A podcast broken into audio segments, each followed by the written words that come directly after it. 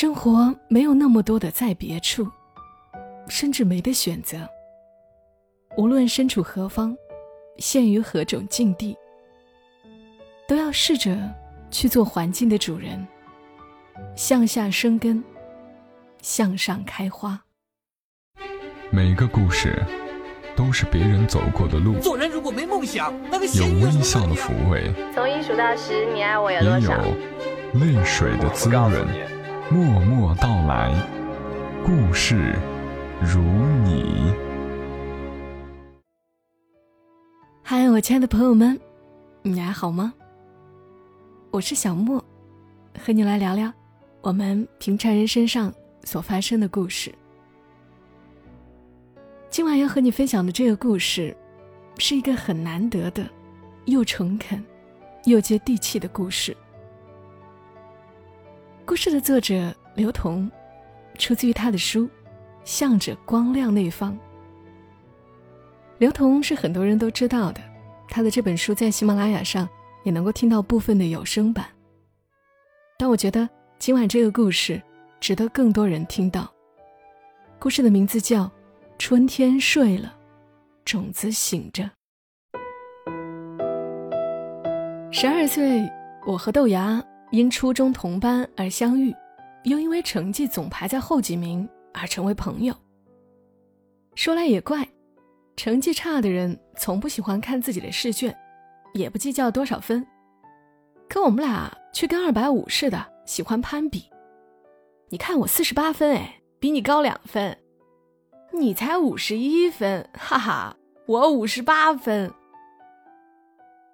老师对于我们这种奇怪的好胜心感到不可思议，当着全班的面叫我们起立，大声呵斥：“你们俩比来比去，好意思吗？一个倒数第四，一个倒数第五，你们的人生有目标吗？”豆芽大声说：“有的，老师，我的目标。”就是比他好就行了。他严肃的指着我，全班同学哄堂大笑。我们俩都戴一副厚厚的眼镜，有时他的眼镜坏了，就会直接抢我的眼镜戴，也不顾度数不一致，一戴就是一天。直到头昏眼花还眼镜给我的时候，才骂一句：“什么破眼镜？怎么你爸妈不给你配一副新的呢？要你管！”他说：“老师为了照顾我们的视力，把我们安排在第一排。后来发现我们上课从来不看黑板，就一点点慢慢的调整。直到有一天，豆芽突然问我：‘我们俩什么时候坐到最后一排来了？’我一愣，说：‘也对哟，我们怎么到最后一排来了？’”我等着他爆发之后，趁火打劫一把，要求老师把我们调回去。谁知他骂了一句脏话后，什么也不说了。哎，你难道不想坐前面吗？坐什么坐？坐前面，难道就会超级赛亚人变身啊？抱怨还没超过半天，我们就发现了坐在最后一排的好处。可以随时偷偷从后门溜出教室。一开始老师还会大发雷霆，后来发现我俩也不影响其他同学，也就把我们列入了视觉盲区。开家长会的时候，我俩的家长总是同时缺席。豆芽问：“你爸妈呢？”我说：“我爸妈都在医院工作，特别忙。昨天刚到一批严重烧伤的病人。”我问：“你爸呢？”他说：“他爸妈都在经商，昨天刚到了一批特别稀缺的货。”这么一对话，他就对我父母充满了敬仰，我也对他的父母充满了好奇。中学放学，我决定跟豆芽去他家看看。他家住在市郊，要走很长一段山路，再从田野中穿过。那时，关于有人诱骗小孩取眼角膜的流言传得沸沸扬扬。我提心吊胆地问他：“你不会把我骗到一个地方，把我的器官卖了吧？”他说：“放心吧，我们这样的眼角膜都不合适，他们不要视力太差的。豆芽家住的是平房，三间房连在一起，只有一个院门。从围墙外面看，三间房以及整个院子都用黑油布盖得严严实实，比我爸的手术室还吓人。我站在门口不敢进去，豆芽大喊一声：“妈，我同学来了。”然后就看见豆芽的妈妈，穿着塑料围裙，红光满面的站在门口。用一口乡音极重的普通话欢迎我，快进来，快进来！豆芽说：“你是他最好的朋友。”我跨过门槛，被眼前的景象震惊了。院子里放了几十个大铁盘，里面种满了豆芽。你不是说你家是经商的吗？我问。是啊，卖豆芽的呀。豆芽答。你不是说你家都是卖很稀缺的货吗？豆芽说：“这一批货很好啊，好豆芽本来就稀缺啊。”卖豆芽是经商吗？我问。他说：“你瞧不起卖豆芽的哦。”豆芽的父母生了三个小孩，因为豆芽的外公外婆不同意他父母的婚事。所以豆芽的父母带着三个小孩从农村逃出来，在我们这个小城市的边缘安身，靠卖豆芽为生。豆芽妈妈一边招呼我坐下，一边问豆芽：“你下午能不能请假呀？下午和你爸要把这些弄到菜市场去。”豆芽求救般看着我，我连忙说：“哎，下午要考试，不能请假吧？”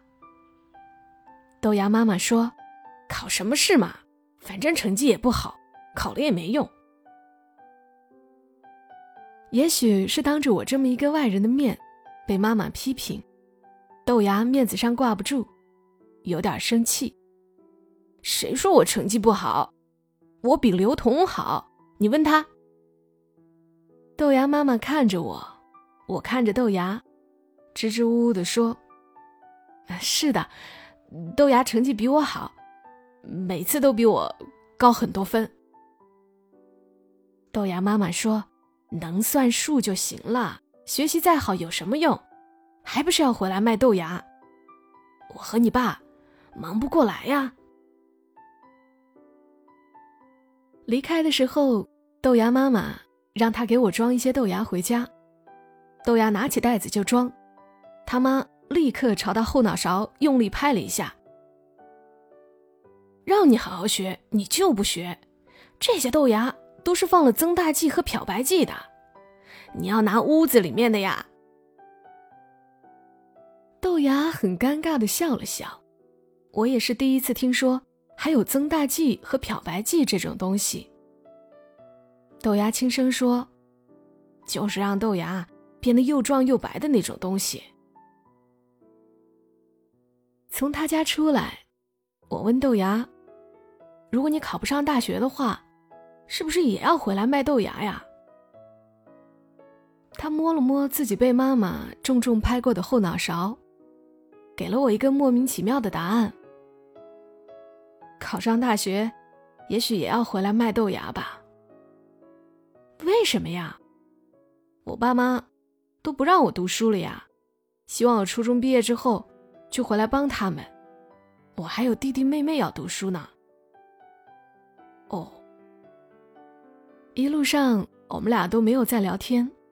等到他把我送上大路，打算回去的时候，我突然问：“反正你也不打算读书了，那你干嘛还那么在意要比我分数高啊？”他想都没想，脱口而出：“比你高。”是我觉得唯一有意义的事情啊！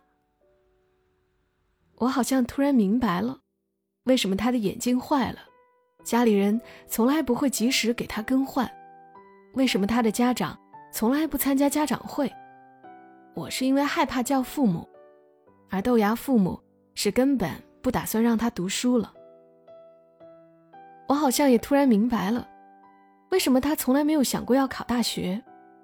他未来的生活早已经被束缚在那片一百多平米的天地里，左手牵着弟弟，右手抱着妹妹。十三岁的豆芽，在我面前像个大人，因为断了对未来的念想，所以沉稳的像个大人，没有期盼的热情，也没有抗拒的怒火。那天之后，我和他就好像什么事儿都没有发生过一样，该笑笑，该闹闹。可我一直在想，应该怎样和豆芽聊聊。只是初中的我，尚且不知道如何突破自己的迷茫，哪有能力去拯救别人的命运？我就希望有一天，当我能像大人一样说话的时候，我一定要好好跟豆芽谈谈。他那样的顺从，就是不对。可是还没等到我长大成人，豆芽就退学了。原因是豆芽的爸爸在市场上卖豆芽，被收保护费的人打了，伤得很严重，凶手又逃了，他爸爸卧病在床，没法再维持这个家了。豆芽离开的那天，把所有的东西都收拾好，又打开书包，把他最爱惜的一支笔递给我。这是我用压岁钱买的钢笔，好用。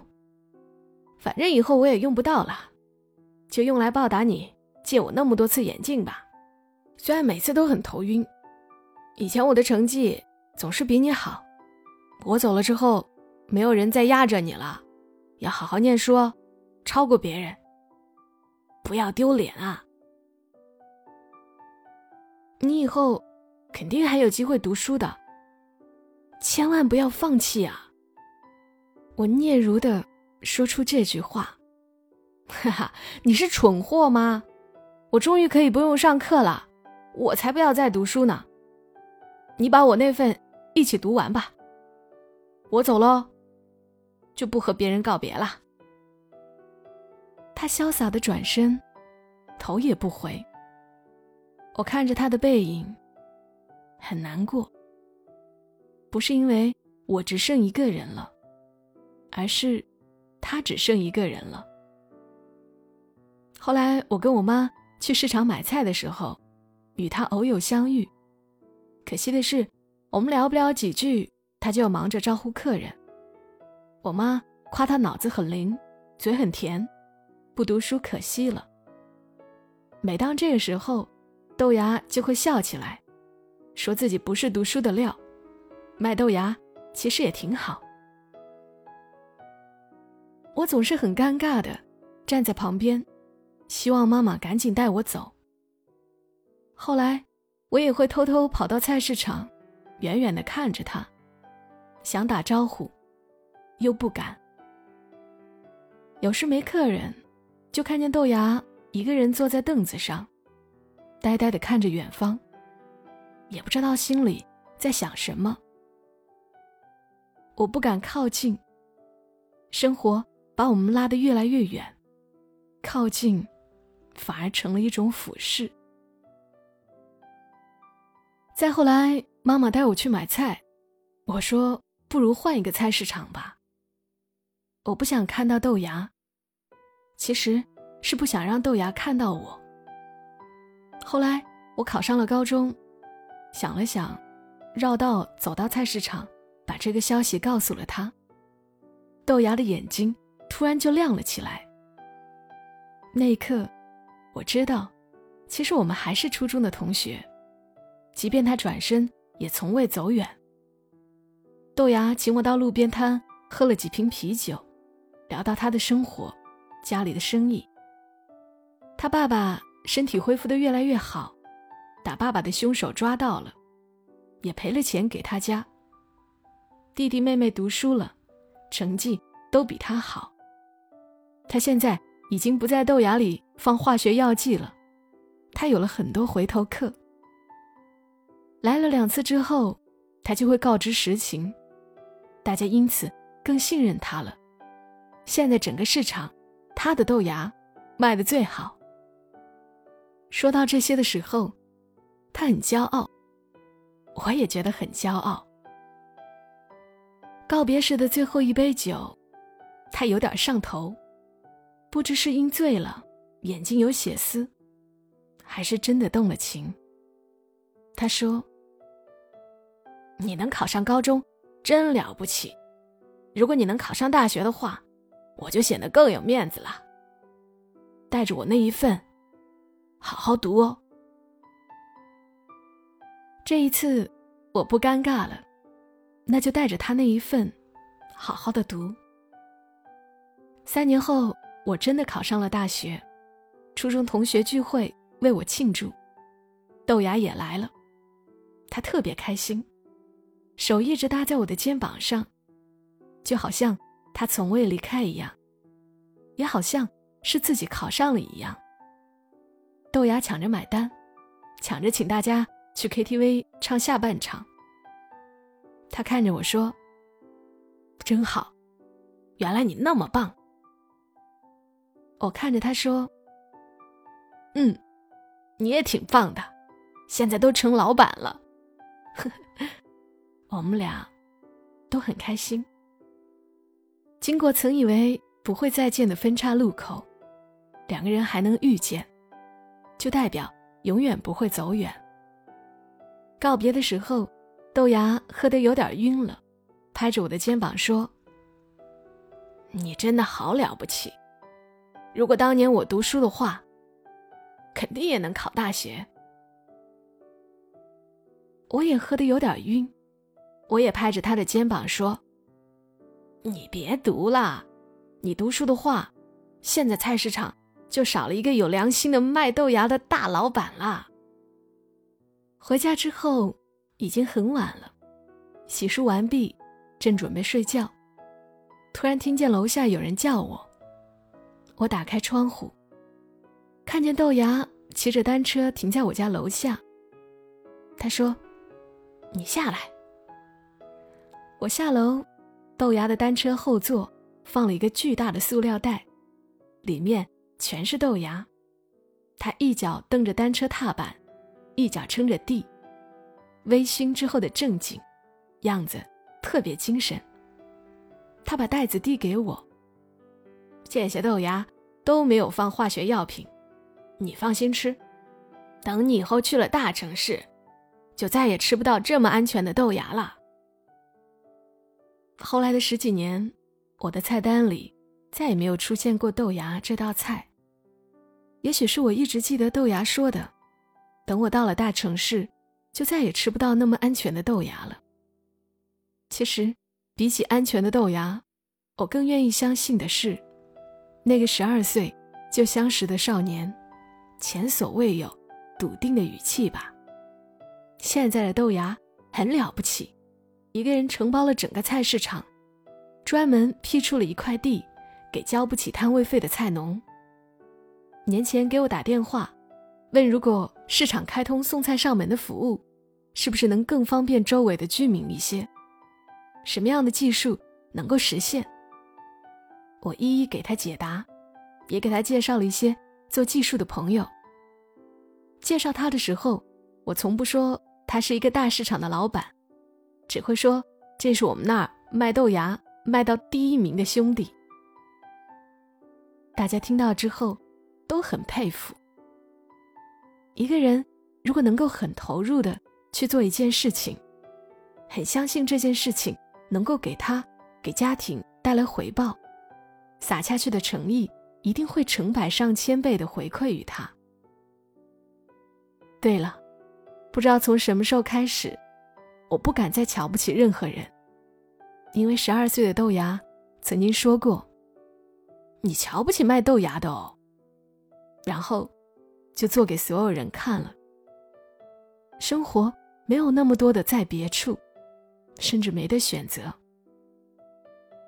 无论身处何方，陷于何种境地，都要试着去做环境的主人，向下生根，向上开花。好啦，今晚的故事讲完了。最近的小莫忙得有点发晕，昨天帅毛毛才在医院做完切除鼻息肉的手术，这会儿还在医院住着。我和甜豆租住在医院对面的小公寓，方便照顾他。但工作又似乎喊不了停，带着个小孩儿本来就一堆的琐事，还真是挺难的。突然有点有点体会到了“人到中年”的意思。我知道，很多听友跟我是同步的。我到了人生哪个阶段，你们也就到了人生哪个阶段。忙忙碌碌的时候，希望在声音里的相互陪伴，能够给我们彼此打打气，熬过这一程，继续赶路。好了，谢谢你听到我的声音，这里是默默到来。如果你是第一次听到我的节目，记得要点击订阅哦，然后老朋友们，转发、评论都是对我很好的支持。我们下期声音再会，小莫在深圳，和你说晚安。